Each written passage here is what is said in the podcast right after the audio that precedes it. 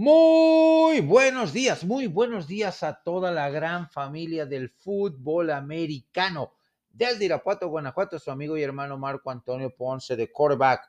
O Marquiño les da la más cordial bienvenida a una nueva emisión de su podcast Quick Offense, ofensiva rápida. Hoy, 8 de agosto del 2023, ya arrancamos oficialmente con el fútbol americano de las ligas mayores, la NFL que llevó a cabo su primer partido el día del pasado jueves, hace unos días, eh, hace prácticamente una semana, con el Hall of Fame Game, donde se inducieron nuevos, nueve nuevos miembros.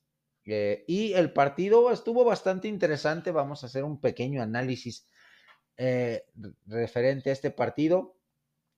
Entre los Jets de Nueva York, que vieron inducido a Daryl Reeves, uno de los mejores cornerbacks eh, en la historia de este equipo, contra el equipo de los eh, Cleveland Browns, que indujeron a uno de sus mejores linieros ofensivos en toda la historia, Joe Thomas, que jugó más de 100, más de 10.300 snaps en toda su carrera con los Cleveland Browns. De principio a fin, desde que fue drafteado hasta tras el cierre de su carrera, más de 10.000 snaps eh, en la línea ofensiva es algo de admirar. El partido como tal lo gana Cleveland viniendo de atrás, 21 puntos a 16, un partido con bastante buenas eh, impresiones. Zach Wilson, mariscal de campo, que arrancó el partido por parte de los eh, New York Jets, completó tres de cinco pases que lanzó, uno de, uno de más de 50 yardas, bastante espectacular, con buen toque, con buena precisión. Sí se vio inconsistente por momentos también. Eh, Kellen Mond, que habló, abrió las hostilidades por parte de Cleveland, también tuvo sus destellos, buenos momentos. Kellen Mond, que fue drafteado en su momento por eh, Minnesota y que equipo con el cual no despegó.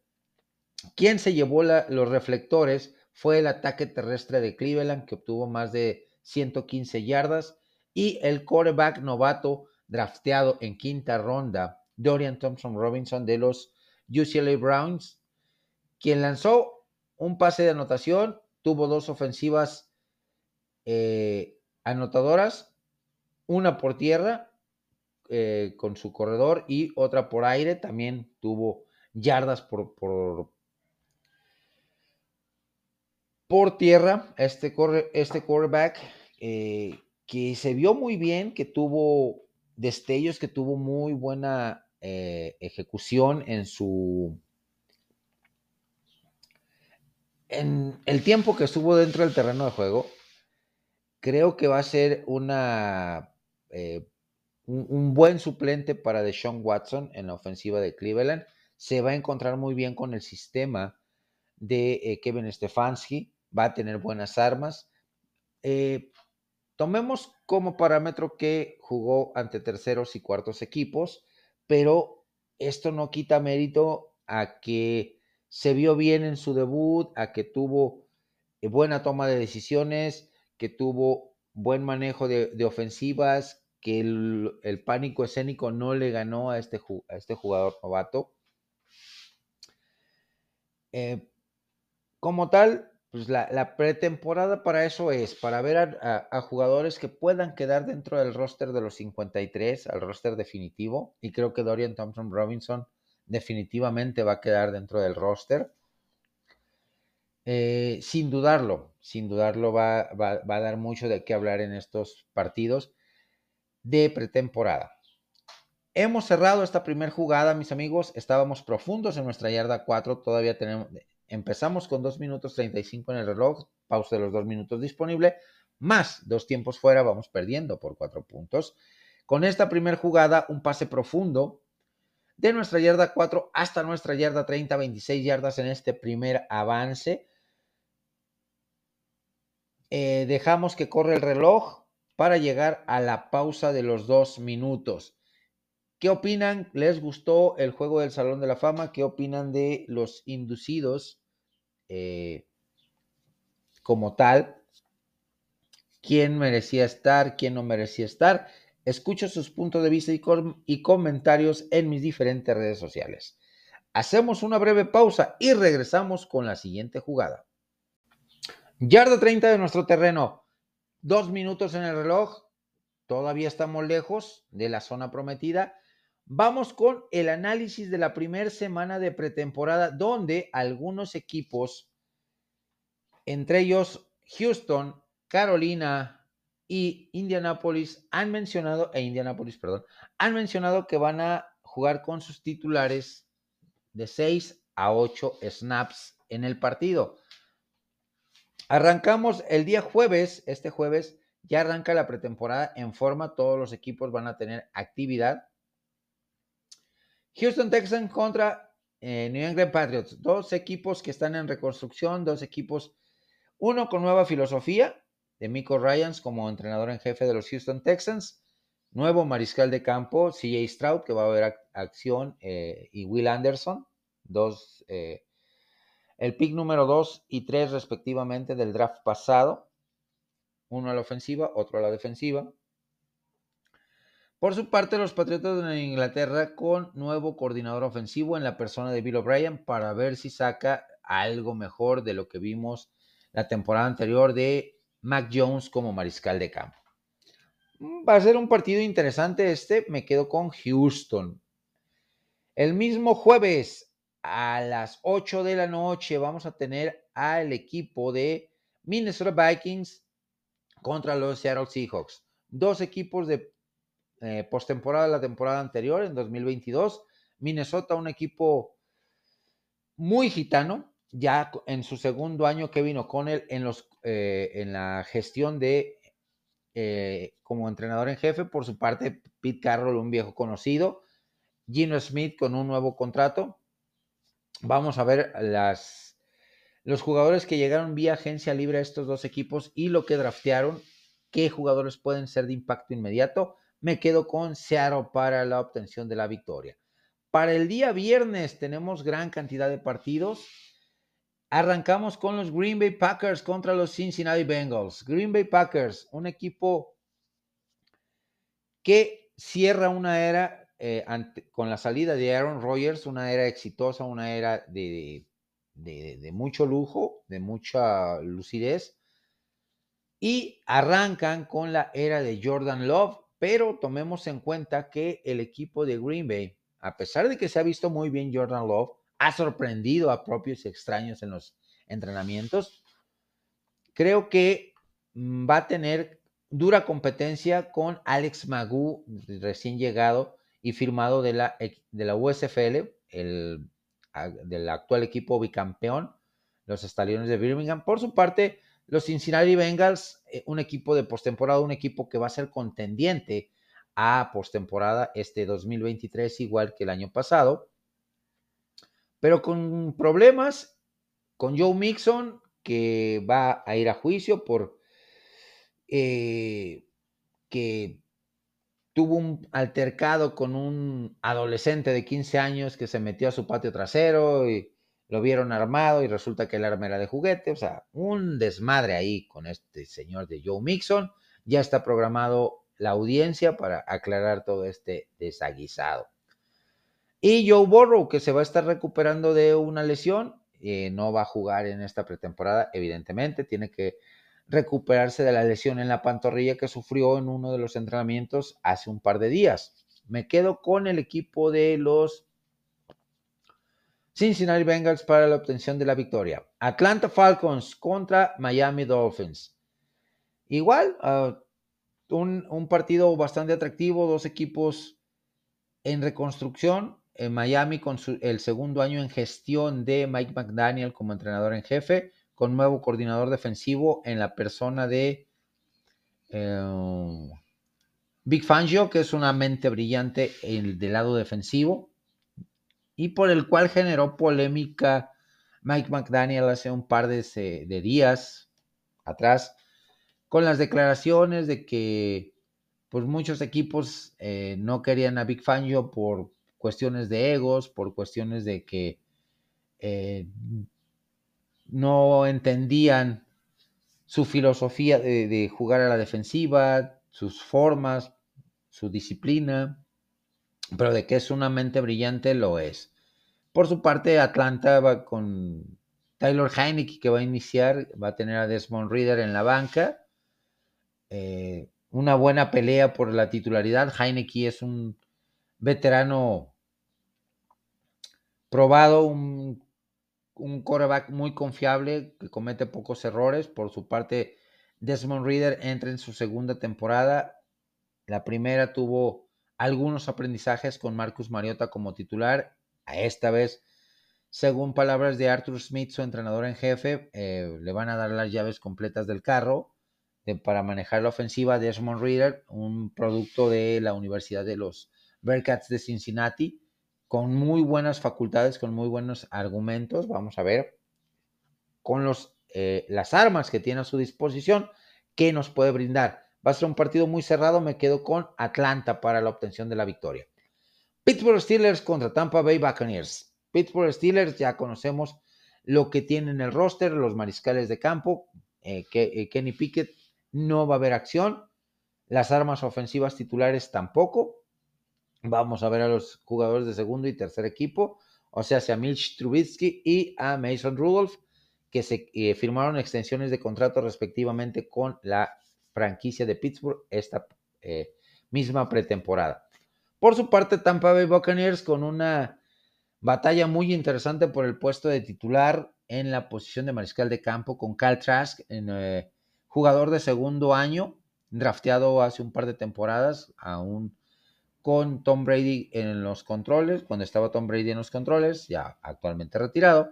Por su parte, Baker Mayfield que llega de mostrar destellos de grandeza con el equipo de los Rams y con un bagaje interesante con los Cleveland Browns, donde las últimas temporadas sí fueron algo complicadas porque eh, se aferró a jugar con lesiones, lo obligaron a jugar con lesiones y disminuyó mucho sus números y su productividad en el terreno de juego. Me quedo con el equipo de los acereros para la obtención de la victoria. Gigantes de Nueva York contra Detroit Lions. Gigantes, equipo de postemporada la temporada anterior eh, en la NFC Este. Daniel Jones ha firmado una extensión de contrato en este offseason. Saquon Barkley al final de cuentas va a jugar, va, a estar en la, temporada. había amenazado eh, que no iba a jugar porque no quería firmar la etiqueta de franquicia porque era muy poco dinero. Ya le, me, le incluyeron un poco más en incentivos por eh, productividad y algunos otros bonos. Ya firmó, ya. Pueden estar tranquilos los aficionados de los New York Giants.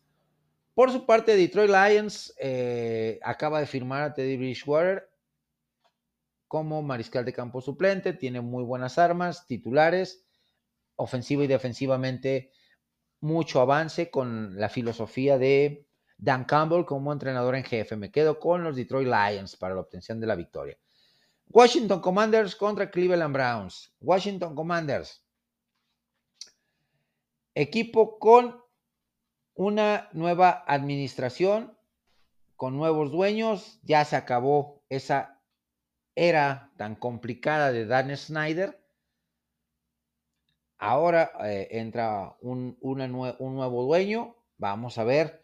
La gente está pidiendo, se hizo una consulta, que regresara el nombre original, el de los Washington Redskins, que era un logotipo muy elegante, un logotipo que para nada ofendía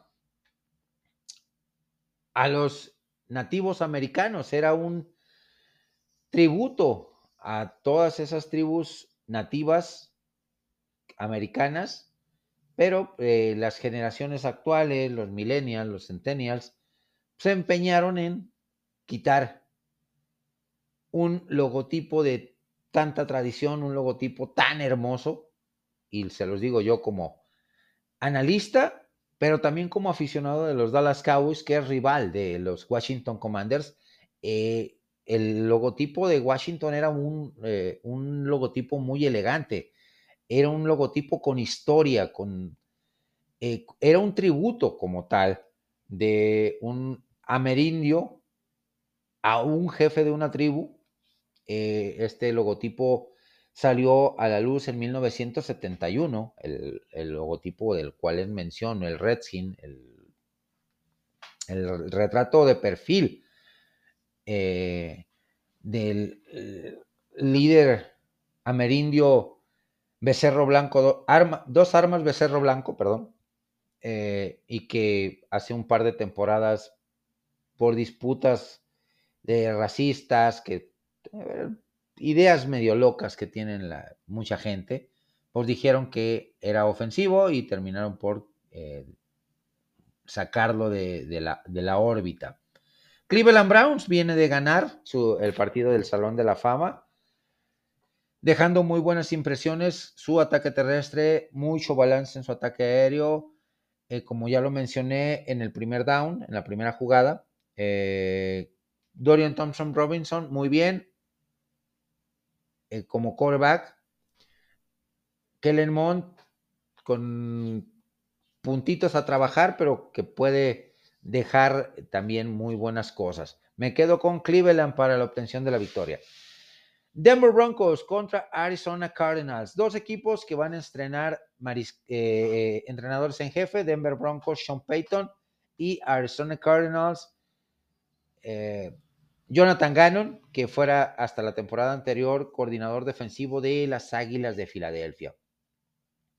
Dos equipos que tuvieron una temporada realmente para el perro en 2022. A pesar de la llegada de Russell Wilson, fue una de las peores ofensivas el equipo de Denver, que obviamente con Sean Payton no va a ser lo mismo. Nathaniel Hackett hizo un puerquero, dejó un puerquero en el equipo de Denver. Y se lo hizo saber hace unos días atrás Sean Payton en una conferencia de prensa. Arizona Cardinals, con la incertidumbre de si regresa desde semana 1 o no Kyler Murray de temporada regular. Ahorita vamos a ver a los suplentes. Me quedo con Denver para la obtención de la victoria. Para el sábado 12, Tennessee Titans contra Chicago Bears. Tennessee, un equipo que se quedó a nada de calificar la temporada pasada, con muchas irregularidades de su mariscal de campo titular. Eh, por lo cual tuvo que ir a la banca. Me refiero a eh, Ryan Tannehill. Vimos a Malik Willis, que tuvo pánico escénico en los partidos que participó. No se vio para nada bien. Tuvo destellos, pero en términos generales reprobatorio. Llega Will Levis, proveniente de, la Universidad de Kentucky. Un jugador, un mariscal de campo drafteado en segunda ronda, que tiene grandes argumentos pero la precisión es algo en lo que tiene que trabajar arduamente. Para este partido, el coordinador ofensivo de los Titanes de Tennessee, por órdenes de, Mike Bravo, va a ser quien eh, tome las riendas del el equipo. Por su parte, los Chicago Bears, ya con Justin Fields sano, ya con Justin Fields eh, completo, con un cuadro de receptores más respetable, con una defensiva muy sólida, con la adición de Yannick Ngakwe. Creo que va a tener un equipo muy sólido el equipo de los Chicago Bears para la siguiente temporada. Esta pretemporada vamos a ver a, los, a los jugadores drafteados y los agentes libres para ver cuáles jugadores causan mayor impacto. Me quedo con la victoria de los Chicago Bears. Indianapolis Colts contra Buffalo Bills. Indianapolis, como ya lo mencioné desde el principio, va a jugar Anthony Richardson, que se ha visto muy bien, ¿eh? Ah, se, ha visto muy sólido en sus ejecuciones, tanto en fútbol en, 7 contra 7 como en 11 contra 11, en, los, en, el, en el preseason de los Indianapolis Colts. Los Bills de Buffalo, un equipo abocado a llegar a postemporada este 2023, eh, y dar el siguiente paso de calidad. Ya, ya, es justo que el equipo de los Bills y esta eh, sufrida afición, la Bills Mafia, grandes amigos, grandes saludos para la Bills Mafia, pues lleguen a grandes instancias, finales de conferencia o al mismísimo Supertazón. Me quedo con los Bills of Buffalo para la obtención de la victoria. Jets de Nueva York contra Carolina Panthers. Carolina, un equipo muy joven con un viejo lobo de mar en los controles, como lo es Frank Reich, que tuvo un patético paso con eh, el equipo de justamente los Indianapolis Colts como entrenador en jefe. Por su parte, los Jets se vieron bien los mariscales de campo, Zach Wilson y eh, eh, este, ¡ah! Tim Boyle, Tim Boyle. Pero perdieron el partido, le remontaron. La defensiva lució bien de los Jets.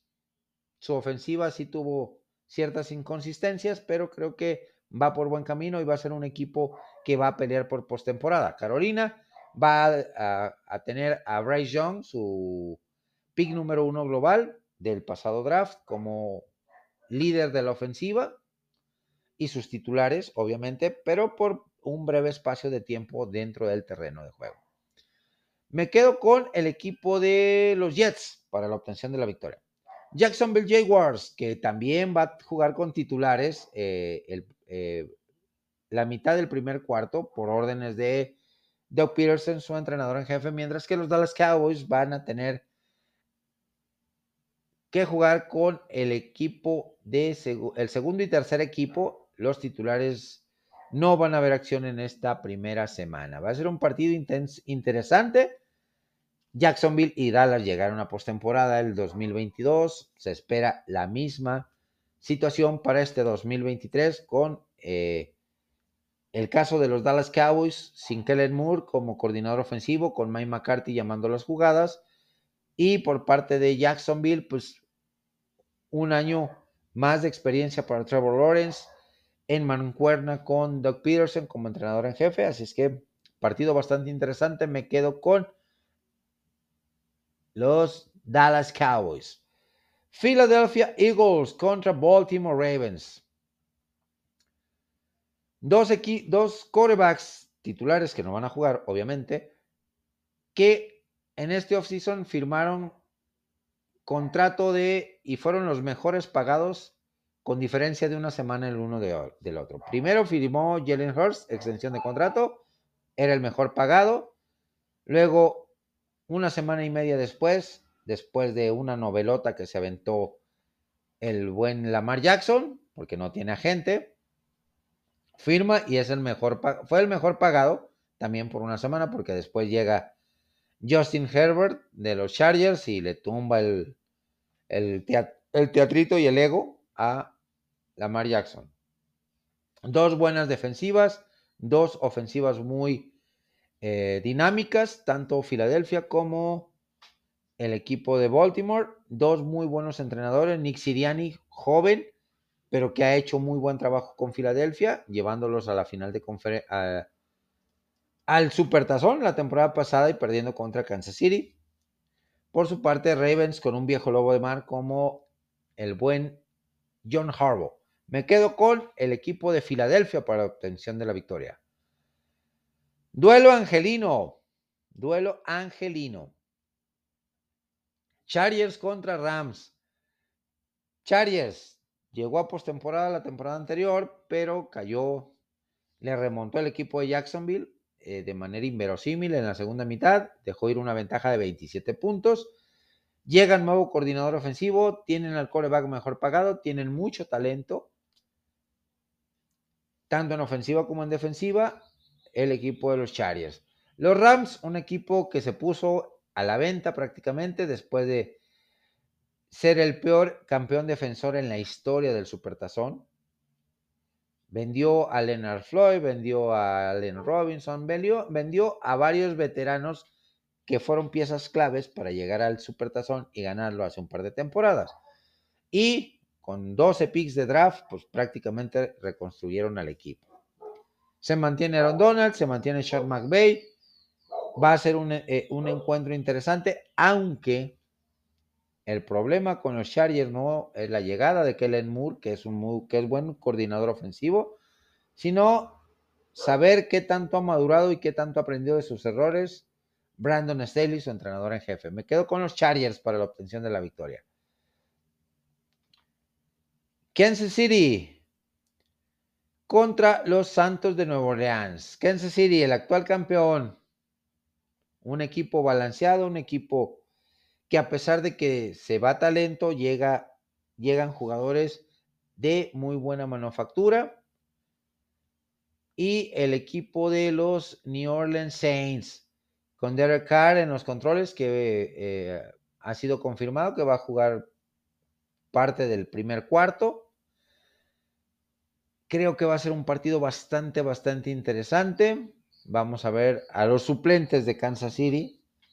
Kansas City no va a arriesgar a una lesión a sus titulares en esta primera semana. Así que va a ser un partido interesante y atractivo. Me quedo con Kansas City. Y para cerrar, San Francisco 49ers contra Las Vegas Raiders. Brock Purdy no va a jugar este partido. San Francisco, uno, e, uno de los equipos abocados también a llegar a postemporada en este 2023, con un equipo plagado de estrellas, con un equipo con profundidad en todas las posiciones, con un quarterback como el Brock Purdy ya dado de alta en la por parte del médico, ya está lanzando, ya estuvo compitiendo, pero lo van a, cuidar para que llegue en óptimas condiciones para semana 1. Las Vegas Raiders, con Jimmy Garoppolo que sigue teniendo problemas, con eh, un equipo de Raiders que está en reconstrucción, que tiene mucho que trabajar eh, Josh McDaniels en este equipo y ver qué tanto les funciona Jimmy Garoppolo a esta ofensiva. Con esto hemos cerrado, mis amigos, de nuestra yarda 30. Nos movemos a... Nos movemos a la yarda 50, al meridiano del terreno de juego. Primera y 10, tenemos que azotar el balón. Nos queda un minuto 35 en el reloj. Vamos rápidamente a una breve pausa, segundo down y 10. Vamos con la siguiente jugada. Pausa y volvemos. Yarda 50 del terreno de juego. Todavía estamos muy retirados de la zona prometida y de darle vuelta al marcador. Vamos a hablar de una actualización de los Dallas Cowboys, el equipo de América. Pues bastante, bastante nutrido en cuanto a noticias el, el equipo de la estrella solitaria la más importante. Tal parece que Mr. Jerry Jones está cometiendo la peor locura y pendejada, perdón por la expresión, de su vida. Al dejar ir a Zach Martin y buscar retener el dinero para los contratos a largo plazo de Micah Parsons y de CeeDee Lamb en lugar de buscar una reestructura e incrementar un poco sin sacrificar ese dinero, ya se dio en días pasados la firma de una extensión de contrato de Malik Hooker, un muy buen defensivo que ha dejado cosas muy importantes la temporada pasada con los Vaqueros y desde su llegada. Por tres años, muy buena extensión de contrato, pero ¿cómo te vas a deshacer así, con la mano en la cintura, de uno de tus Pro Bowlers en la línea ofensiva, uno de tus líderes, un jugador que estando sano no permite más que una o dos capturas por su lado al mariscal de campo. Quien esté, Dak Prescott, Cooper Rush, este Will Greyer, a quien pongas. Y que es líder junto a, eh, Tyler Viadas, el centro, y Tyron Smith. Tyron Smith, eh, por el lado ciego, por el lado izquierdo, firmó una extensión de contrato de una temporada. Todo parecía indicar que ya se iba a retirar, que por el mismo tema de lesiones pero redujo su sueldo, reestructuró y se queda un año más para ser mentor y maestro de Tyler Smith, quien fue drafteado 2022, que tuvo muy buenos desempeños, que corrigió en gran medida su tema de castigos de sujetando, lo redujo de manera importante para, este, para esta temporada eh, como jugador y entra en su segundo año. Pero dejar ir así a Zach Martin creo que es un errorzazo, horror. Que si quiere tener una campaña exitosa, el equipo de los Dallas Cowboys, no tienes que moverle a tu línea ofensiva. Busca pagarle un poco más a Zach Martin, incrementar ese contrato que aún está vigente con dos años y poquito más arriba de 10 millones, pues súbele a no ser el mejor pagado, pero sí el segundo mejor pagado, con bonos e incentivos. Garantizarle 12 millones eh, como dinero constante y sonante, y el resto a una cuestión de, snaps jugados, de tangibles, de, eh, números estadísticos que pueda generar. Creo que Mr. Jerry Jones ya debería de jubilarse, pasarle la estafeta a Stephen, su hijo, que haría las cosas de manera más sensata que no cometería errores tan crasos como el que está cometiendo Mr. Jerry Jones al no negociar o no sentarse a negociar con el buen Zach Martin, que ha sido pieza fundamental en esa línea ofensiva. Y en caso, en el dado caso de que sea realidad esta situación, que ahorita está como rumor de que no hay negociaciones, de que no hay un acuerdo entre, entre ambas partes, Jerry Jones y el agente de Zach Martin. Pues eh, Jerry Jones, eh, Zach Martin eh, podría salir del equipo y obviamente, obviamente, dejar espacio en tope salarial para hacer las negociaciones con Sid o iniciar negociaciones con Sid y con Micah Parsons. Creo que, hijo, no, no, no, no, no hay palabras, no hay palabras. Si pretende hacer eso Mr. Jerry Jones, la está regando horriblemente. Espantosa y horriblemente. Pero vamos a ver, porque este señor tiene un colmillo largo y retorcido y nos puede sorprender pero también nos puede angustiar y nos puede meter zancadilla y que nos pegue un coma diabético por los corajes que nos hace pasar Mr. Jerry Jones. Tema Dak Prescott. Entra en su séptima temporada. Salió hace un par de días una estadística bastante interesante de Dak Prescott comparado con Peyton Manning, con Tom Brady, con Drew Brees y con Ben Roethlisberger. Comparado con ellos, dentro de sus primeras siete temporadas, Dak Prescott tiene más pases de anotación y menos intercepciones, al igual que más yardas. Pero de los cuatro mencionados, los cuatro tienen anillo de supertazón. Big Ben tiene dos, Peyton Manning tiene dos, Tom Brady tiene siete, Drew Brees tiene uno y Dak Prescott no pasa de la ronda divisional. Se ha comprometido a lanzar 10 intercepciones o menos en esta temporada.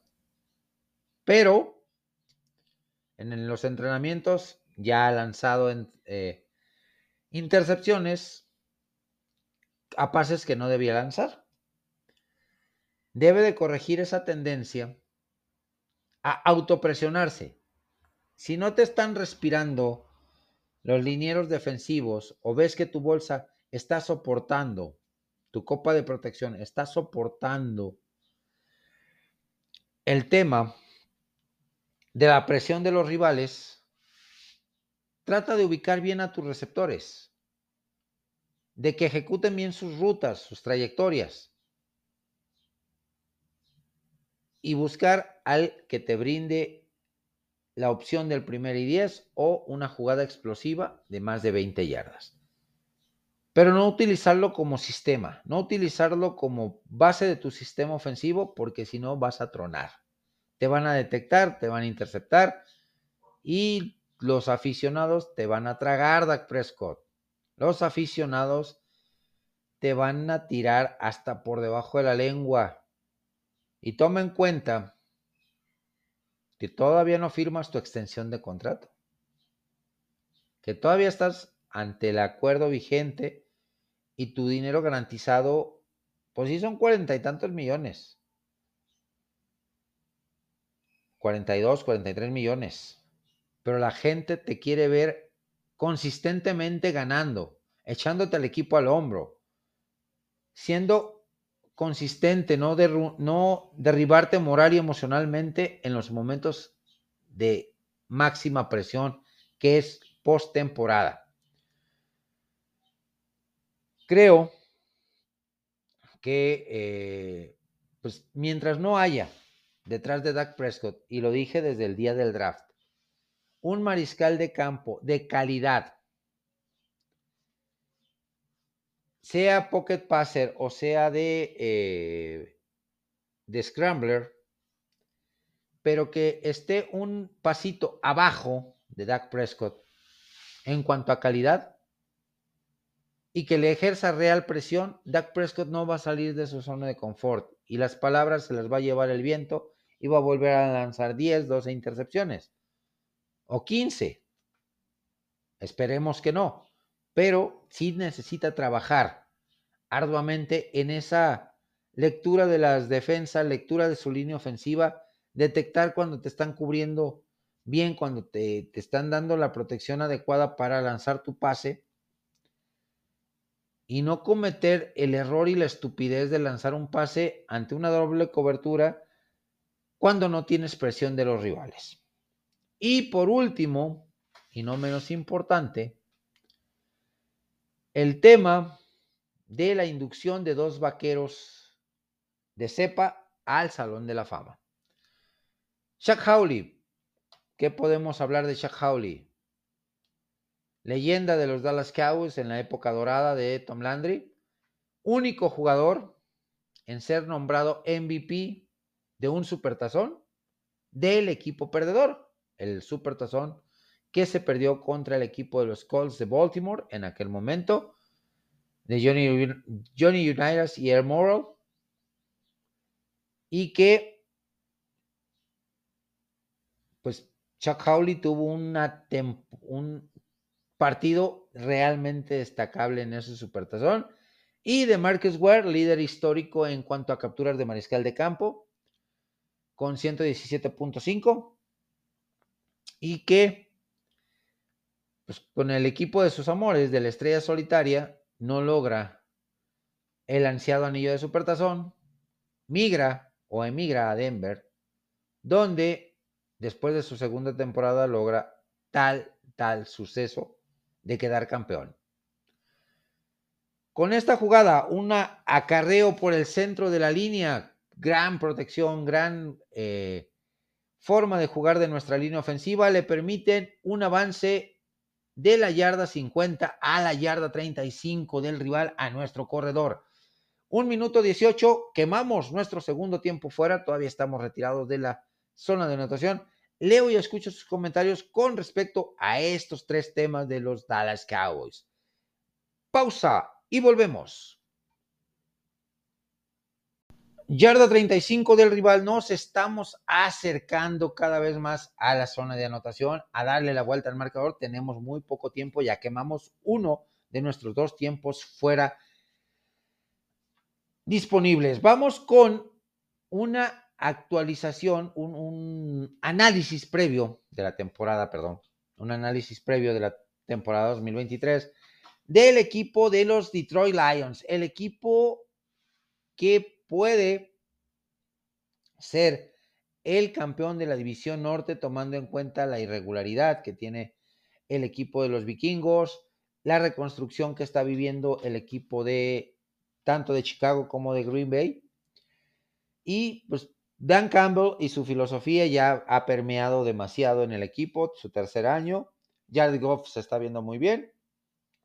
acaban de firmar a Teddy, Teddy Bridgewater como mariscal de campo suplente, que va a competir con Nate Soffel, que no es una gran garantía, pero que tiene argumentos, y con el novato Hendon Hooker, que viene de la Universidad de Tennessee, que tiene grandes argumentos, pero que posiblemente eh, no lo veamos en esta pretemporada por el tema de la lesión que sufrió previo al tazón colegial que iba a disputar los voluntarios de Tennessee la temporada pasada.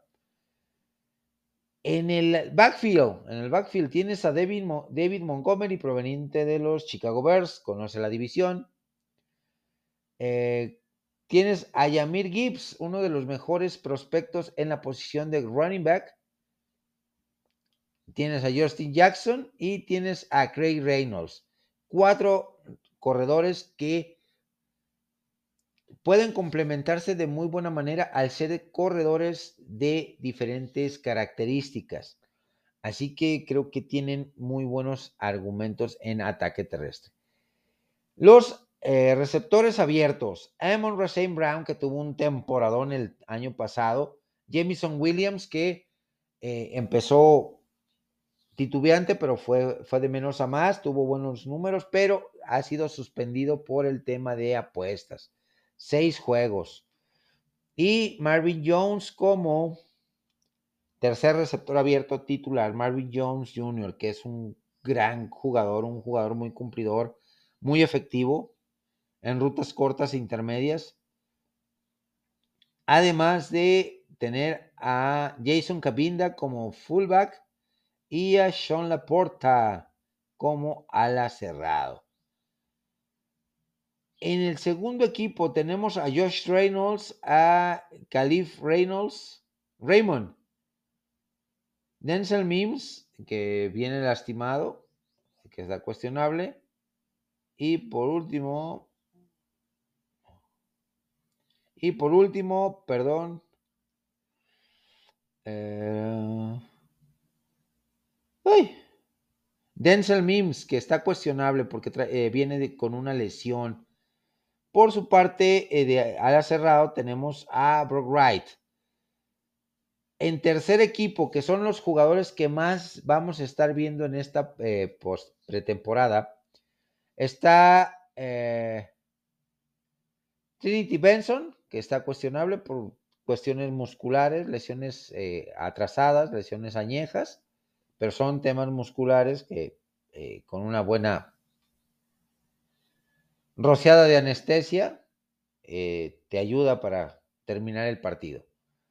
También está Maurice Alexander, que tiene grandes cualidades, pero es muy inestable en, su, en sus desempeños, muchos altibajos, pero con bien conectado es un jugador con gran, gran, gran potencial.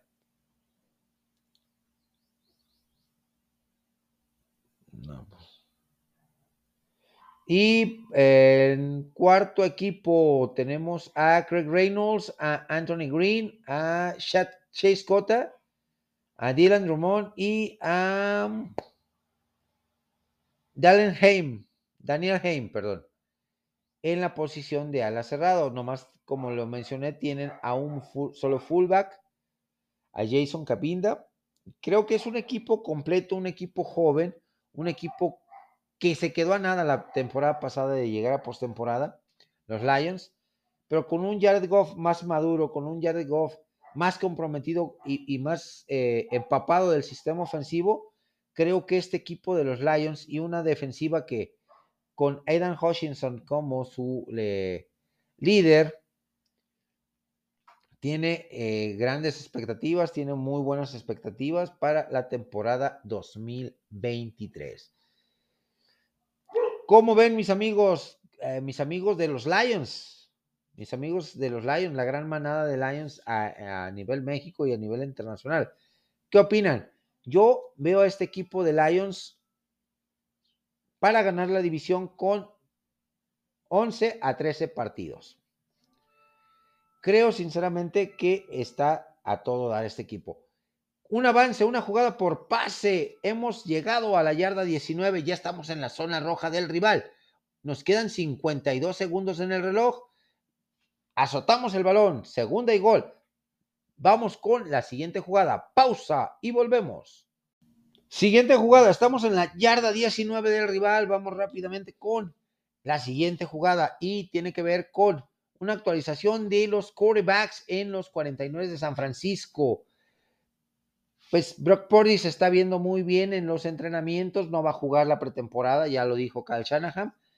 ¿Quiénes van a buscar pelear por el puesto de segundo mariscal de campo? Es Trey Lance y Sam Darnold, que Trey Lance se ha visto inconsistente en sus eh, lanzamientos, por momentos muy buenos lanzamientos, por momentos muy mal eh, o lanzamientos muy altos.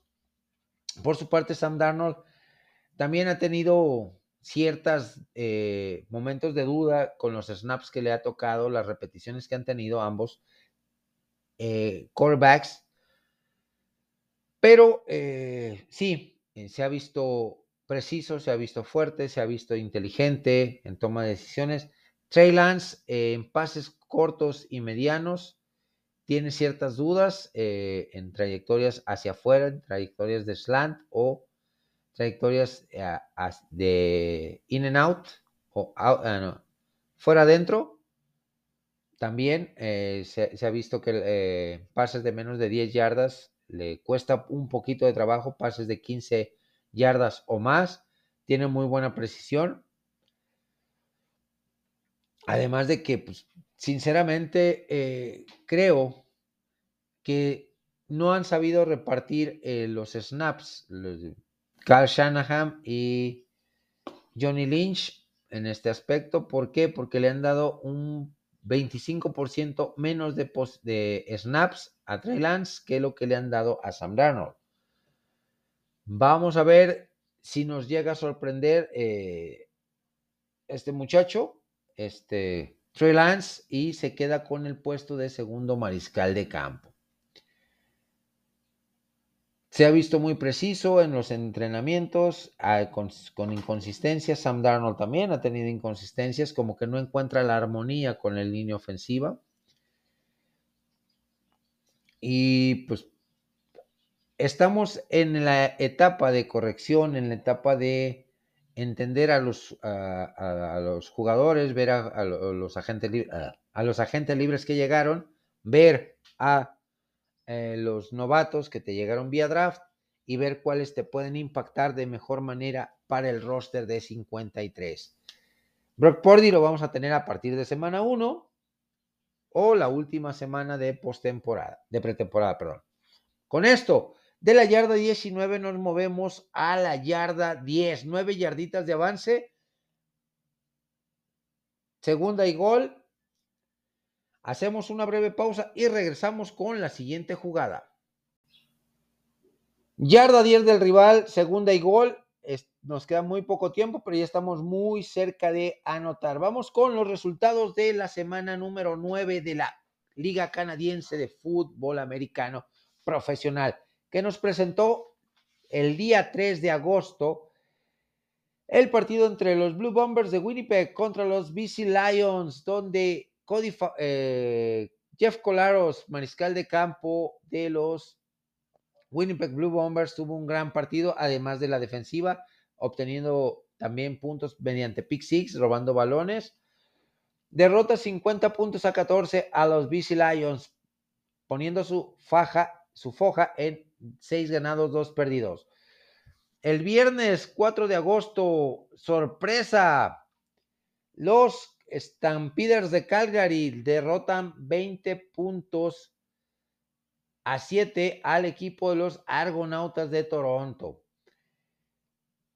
El sábado 5, los Montreal Alouettes con una muy buena actuación de Cody Fajardo y su ataque terrestre derrotan 27 puntos a 14 a los Tiger Cats de Hamilton. Y en el partido más dramático, el que cerró la semana, el equipo de los Saskatchewan Rough Raiders derrotan en la última, en el, las postrimerías del juego, en el último suspiro, al equipo de los Red Blacks de Ottawa con un gol de campo y un fumble forzado a Dustin Crum, mariscal de campo de los eh, Red Blacks de Ottawa, por marcador de 26 puntos a 24. Para la semana número 10 tenemos los siguientes partidos. Tenemos a los Winnipeg Blue Bombers que vienen de ganar, de aplastar a los BC Lions por 50 puntos a 14 contra los Alces de Edmonton que no conocen la victoria en esta temporada 2023. Partido sencillo para el equipo de Winnipeg. Me quedo con la victoria para el equipo de los Blue Bombers.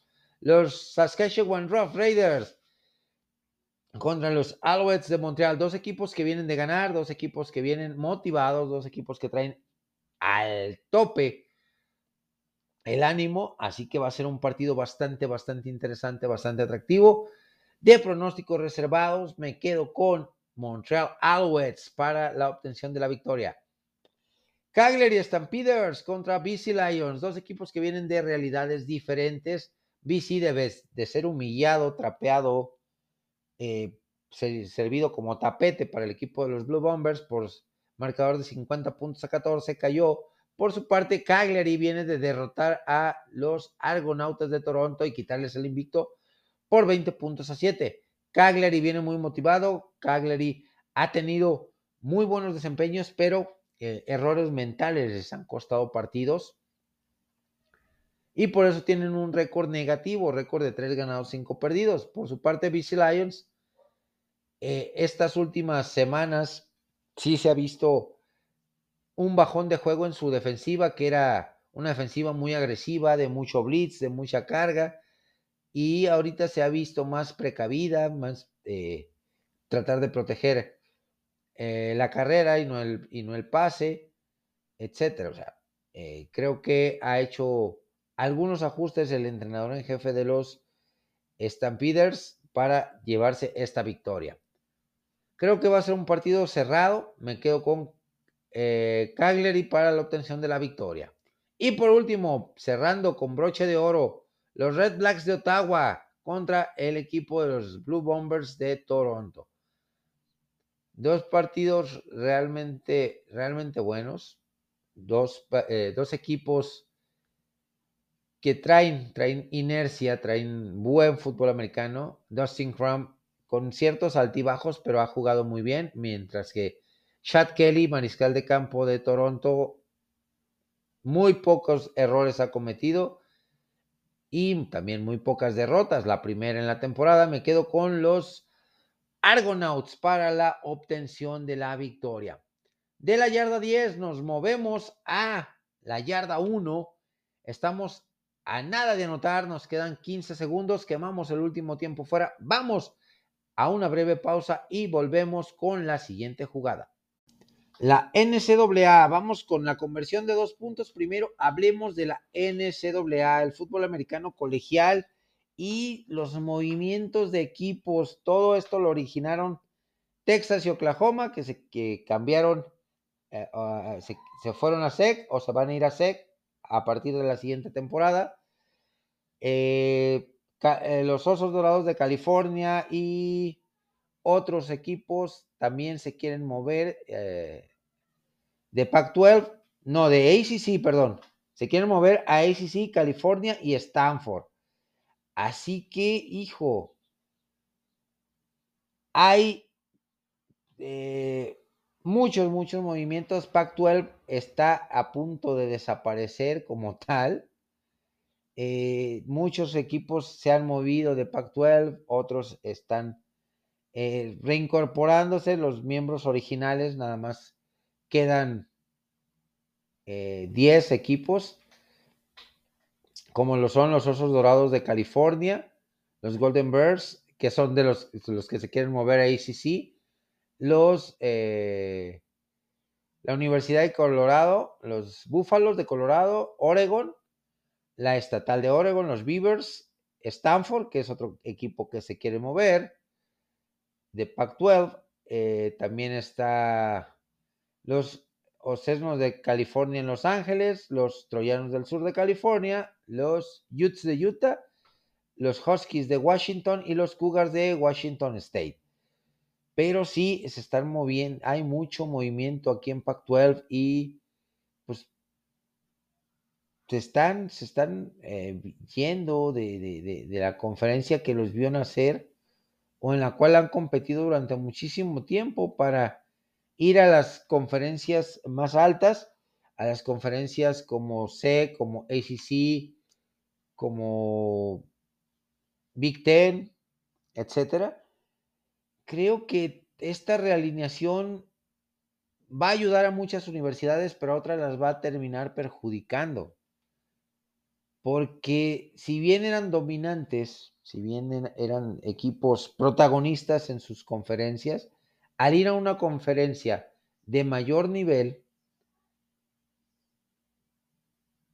van a tener sí o sí un periodo de adaptación donde las eh, sus temporadas no van a ser exitosas y ganadoras como ellos esperan.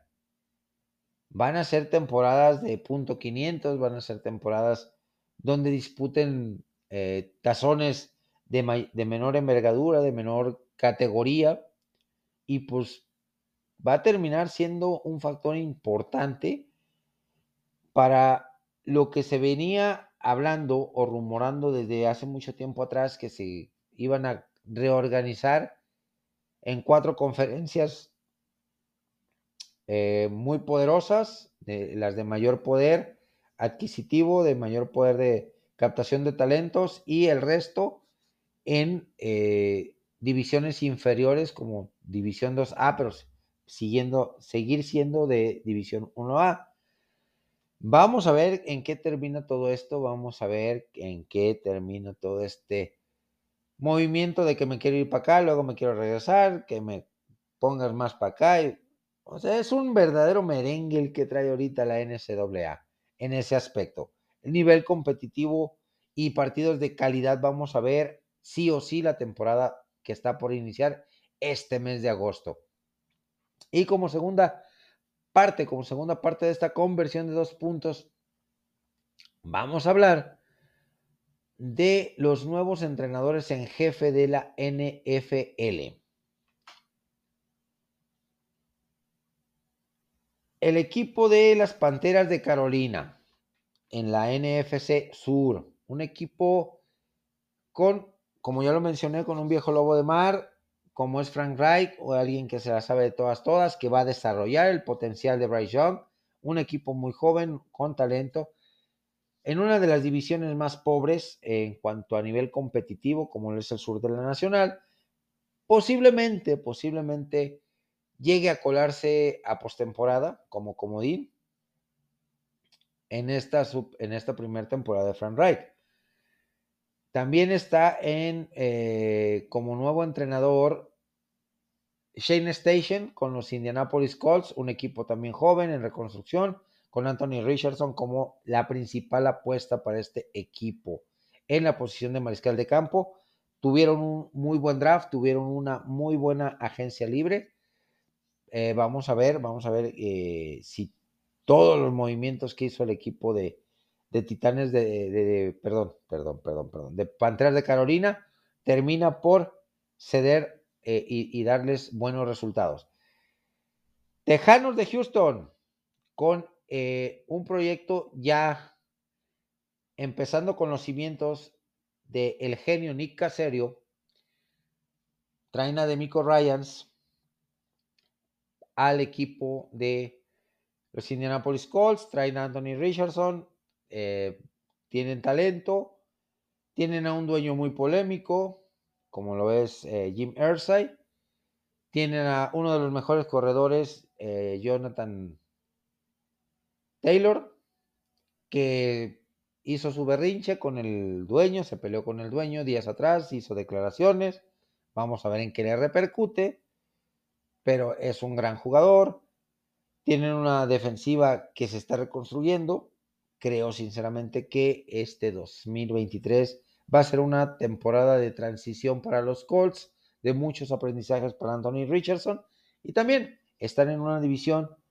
donde los mandones son eh, Tennessee con todas y las inconsistencias de Ryan Tannehill y eh, el equipo de los Jacksonville Jaguars con una filosofía más, eh, más empapados en esa filosofía de Doug Peterson.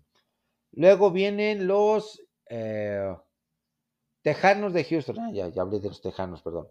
Luego vienen Colts con Shane Station.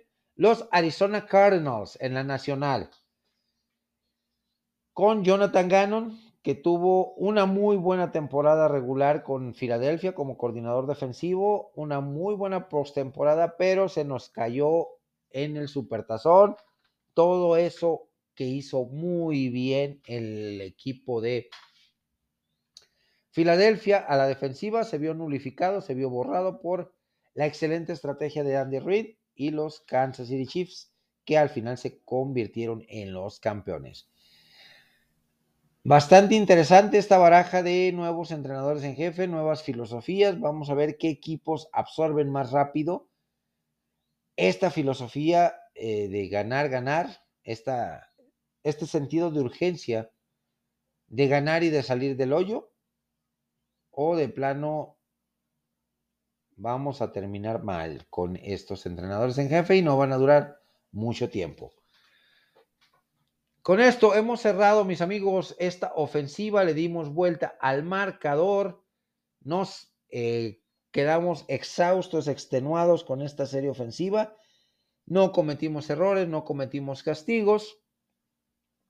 Me despido con un cordial saludo para toda la gran familia del fútbol americano, mis hermanos de los Detroit Lions, mis hermanos de los Dallas Cowboys, de los 49 de San Francisco, de los aceleros de Pittsburgh, de Cincinnati, de todos, de todos, todos los equipos.